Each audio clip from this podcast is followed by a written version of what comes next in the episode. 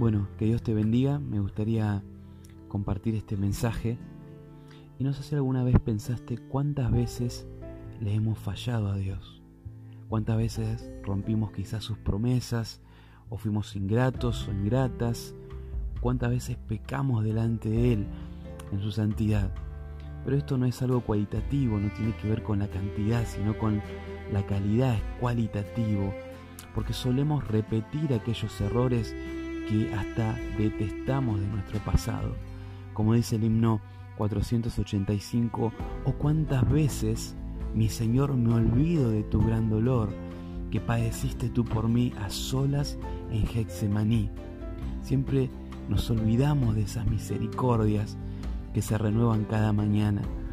En Mateo 23, 37 es un capítulo que termina con un papel manchado de lágrimas y son lágrimas ni más ni menos que del Señor Jesús. Él va a clamar con una expresión tan profunda su corazón y dice, Jerusalén, Jerusalén, que matas a los profetas y apedreas a los que te son enviados. Él ve esta ciudad y él se lamenta, pero el lamento no es un juicio, sino es una emoción cargada, inexpresable, que sale de lo más profundo de su corazón esta ciudad santa que tenía que ser un lugar de adoración, un lugar en el cual todos los habitantes de la tierra vayan a ver la presencia de Dios. Ese pueblo escogido se había transformado en una ciudad insensible a las necesidades humanas.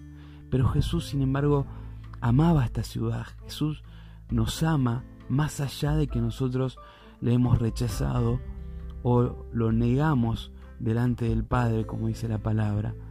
Por eso cuando Jesús ve una ciudad, no solo ve lo superficial de la ciudad, sino ve lo íntimo de cada corazón. Jesús siente un verdadero amor y Él no se deleita en la destrucción del impío ni del pecador, sino que Él le duele en su corazón. Por eso este profundo sentimiento que Él estaba expresando, cargado de pasión, cargado de emoción, Jesús dice eh, también en el verso 41 del capítulo 19 de Lucas, dice, y cuando llegó cerca de la ciudad, al verla, lloró sobre ella. Él sabía que en el año 70 después de su nacimiento iba a venir el poder romano, iba a devastar esta ciudad. Por eso Jesús se carga de emoción y empieza a orar de esta manera. Por eso cuando Jesús ve una ciudad, o ve tu barrio, o ve el lugar en que residís. Él ve más allá de la estructura. Él ve el corazón de las personas. Quizá ve su violencia, su falta de amor, su falta de misericordia, de empatía. Ve su vanidad, ve su egoísmo. ¿Sabes qué? Yo siempre me imaginé cómo sería ese encuentro con el Señor Jesús en el cielo. Siempre me imaginé su tierna voz, su tierna respuesta, o quizás me imaginaba un abrazo, su mirada, su sonrisa. No sé si recordás que cuando Pedro falla, porque él también tiene las mismas debilidades que las nuestras, él también le falló muchas veces a Jesús. Pero dice que cuando él cantó el gallo, dice que el Señor se da vuelta y miró a Pedro. Y dice que Pedro se acordó de la palabra del Señor que antes le había dicho.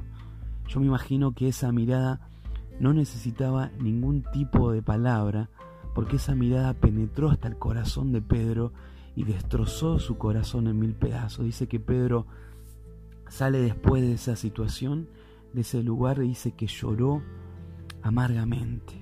Yo creo que no podemos resistir la mirada de Jesús.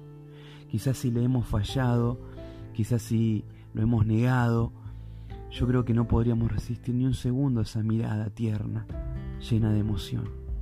Y ahora, por más que estemos viviendo en una situación de crisis, yo creo que la crisis es una oportunidad para el cambio, porque Dios es un Dios de oportunidades, Él nos dio la oferta al 100% de descuento de la vida eterna.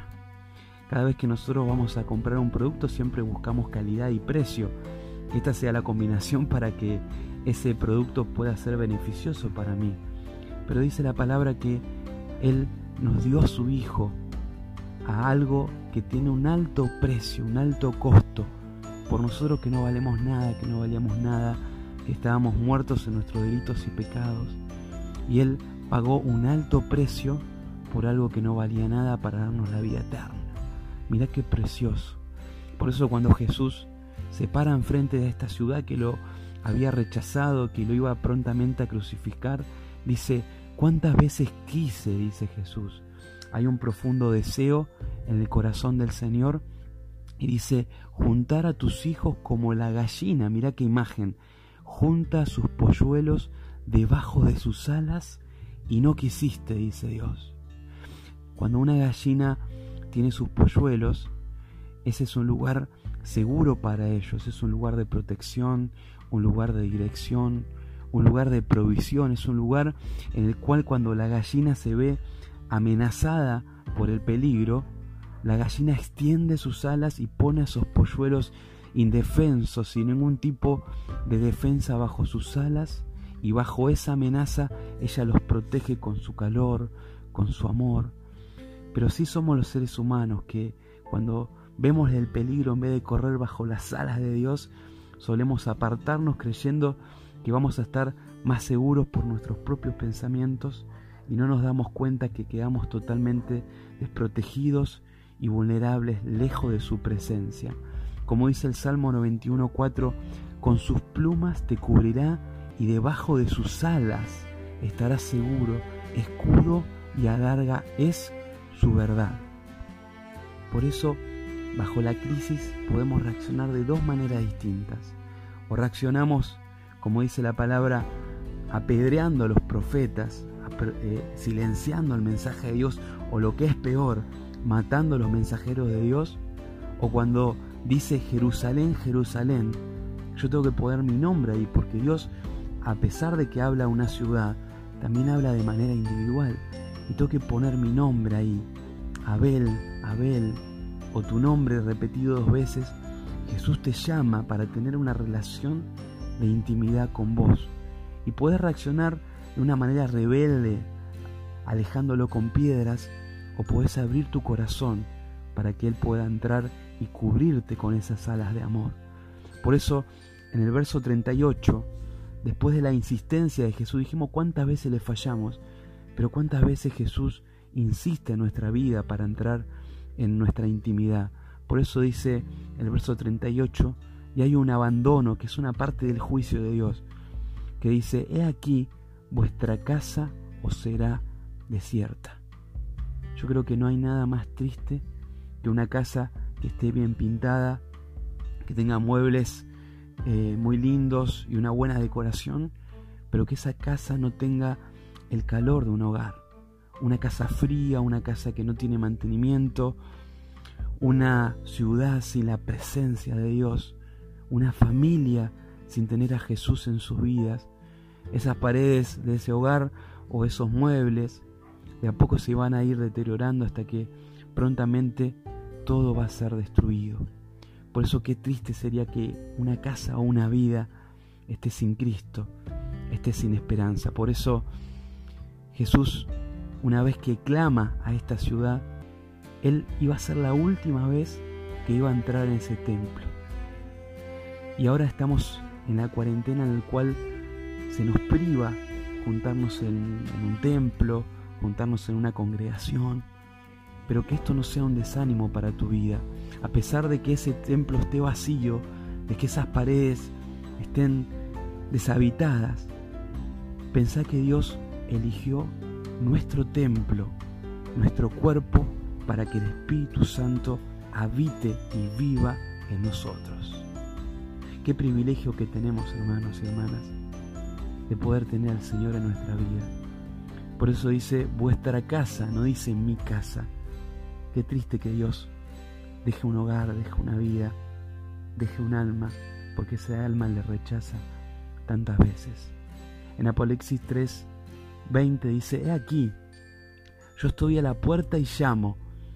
Muchas veces usamos este versículo para llamar a las almas que no conocen a Cristo, pero aquí es el Señor hablándole a la iglesia hablando de los creyentes, dice, He aquí yo estoy a la puerta y llamo.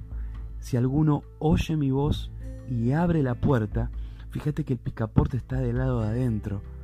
Nosotros tenemos que abrir la puerta de nuestro corazón a Dios, a Jesucristo, para que venga, dice, y Él cenará con Él y Él conmigo, una relación de intimidad, una cena es algo íntimo, dice Él conmigo. Dice, si alguno, mirá, Él no llama a la multitud, no dice, vengan todos y cenen conmigo, dice alguno, porque esto es personal. Y Él no va a forzar la entrada, Él no va a forzar la cerradura.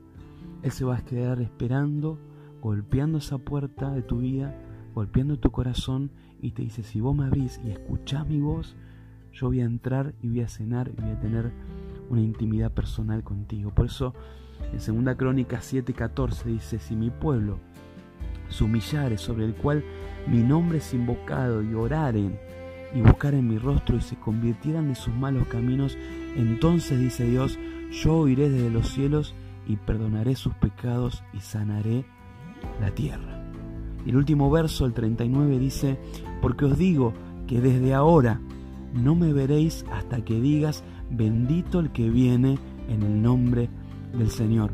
Por eso, que sea un desde ahora, que si muchas veces le fallamos, si muchas veces rompimos sus promesas o no le agradecimos al Señor, como te dije, la crisis es un tiempo de cambio. Es un momento en el cual tenemos la oportunidad de decir, dejamos el pasado atrás y nos enfocamos en el ahora. Desde ahora quiero servir a Cristo. Quiero que Él habite en mi corazón y abrirle esa puerta para que Él pueda envolverme bajo esas alas de amor y protección. Y como dijo Jesús, en la casa de mi Padre muchas moradas hay. Hay una sola casa que es la casa del Padre, pero hay muchas habitaciones y dice que Jesús fue a preparar lugar para nosotros. Esto no fue un hasta siempre, esto fue un nos vemos pronto. Y la realidad es que esa promesa hoy está más cerca que nunca porque Jesús ya viene por su amada y santa iglesia. ¿Cuántas veces le rechazamos? Pero cuántas veces Jesús viene a perdonarnos y a demostrarnos su gracia. Que Dios te bendiga.